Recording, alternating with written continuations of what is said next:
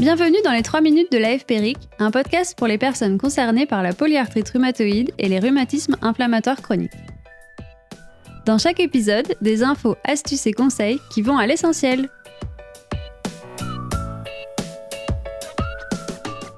Aujourd'hui, dans notre série Rhumatisme inflammatoire chronique et entourage, nous accueillons Mélanie Vaucheret, psychologue clinicienne. Dans cet épisode destiné aux proches de malades, elle livre ses conseils pour mieux communiquer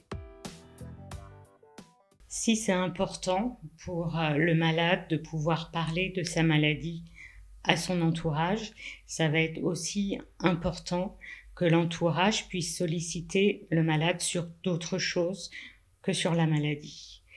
La maladie prend beaucoup de place, le malade peut avoir l'impression d'être réduit à elle, or l'entourage pourra faire le lien entre la vie d'avant et la vie actuelle qui continue.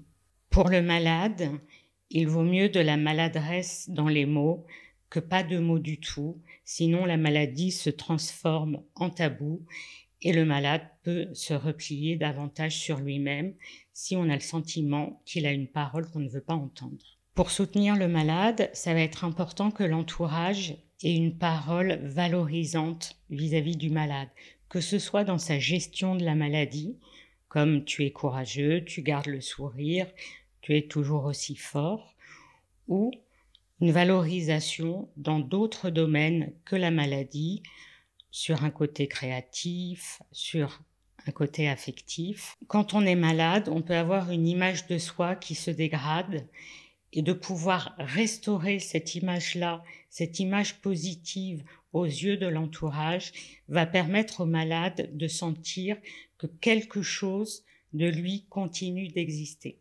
malgré la maladie. Il faut faire attention à ne pas nier les ressentis du malade.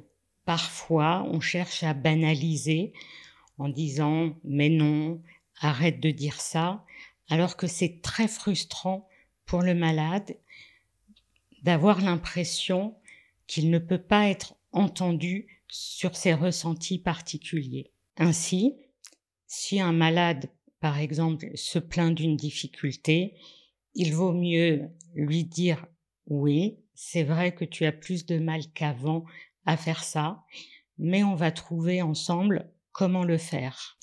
Parfois, les proches vont avoir, sans s'en rendre compte, une attitude infantilisante, que ce soit par les mots ou en voulant faire à la place du malade des choses qu'il aurait plus de mal à faire qu'avant.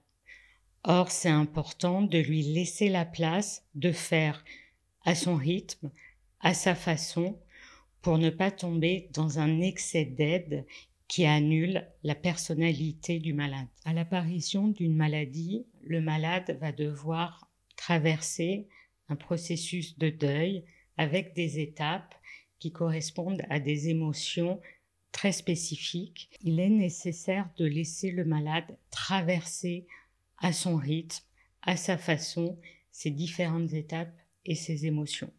Rappelons que le malade va entrer dans un processus de deuil par rapport à la maladie, devoir faire le deuil de la vie d'avant, de la vie telle qu'il a toujours connue. Il va être traversé par des émotions et des étapes très différentes qu'il va falloir respecter, tant sur l'émotion que sur le temps qu'il lui faudra pour traverser ces différentes étapes. Selon l'étape, les mots ne seront pas entendus de la même façon.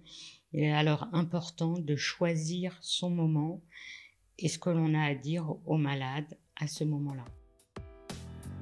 Merci Mélanie Vaucheret pour ces conseils. Nous remercions également le laboratoire Lily qui a apporté son soutien institutionnel à la réalisation de cet épisode. Ça vous a plu? N'hésitez pas à vous abonner, liker et partager notre émission. Pour plus d'infos, rendez-vous sur www.polyarthrite.org.